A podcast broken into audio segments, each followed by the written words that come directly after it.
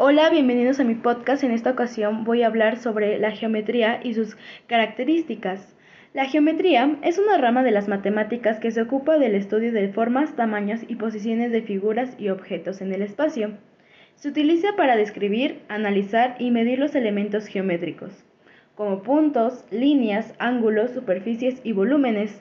Características. Algunas de las características principales de la geometría son la geometría se basa en axiomas, que son afirmaciones que se consideran verdaderas sin necesidad de demostración.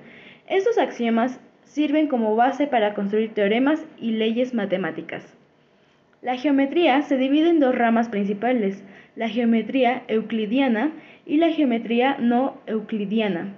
La geometría euclidiana es la geometría que se enseña comúnmente en la escuela y que se basa en los postulados de Euclides. La geometría no euclidiana incluye las geometrías que no cumplen con los postulados de Euclides, como la geometría Riemann y la geometría del Lobachevsky.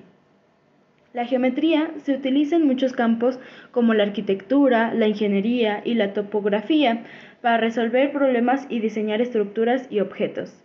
La geometría utiliza conceptos como puntos, líneas, ángulos, polígonos y círculos para describir y medir forma y el tamaño de las figuras.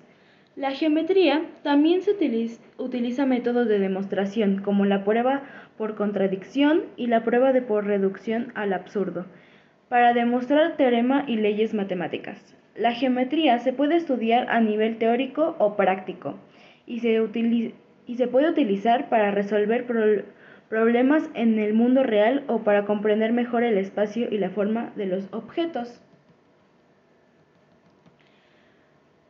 La geometría se divide en varias subdisciplinas como la geometría euclidiana, la geometría no euclidiana y la geometría diferencial.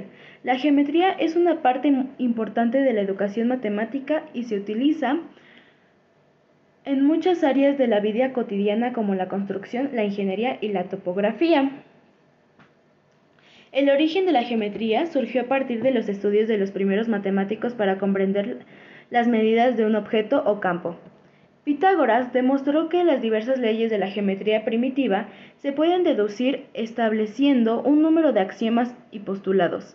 Así surgió el conocido teorema de Pitágoras, que afirma que el cuadrado en la hipotenusa es igual a la suma de los cuadrados de los catetos. Surgió la geometría demostrativa que estudiaba y analizaba los polígonos y círculos de sus figuras tridimensionales. Esta geometría fue estudiada por Euclides en muchas más en mucha más profundidad en sus libros que hoy conocemos como los elementos de Euclides.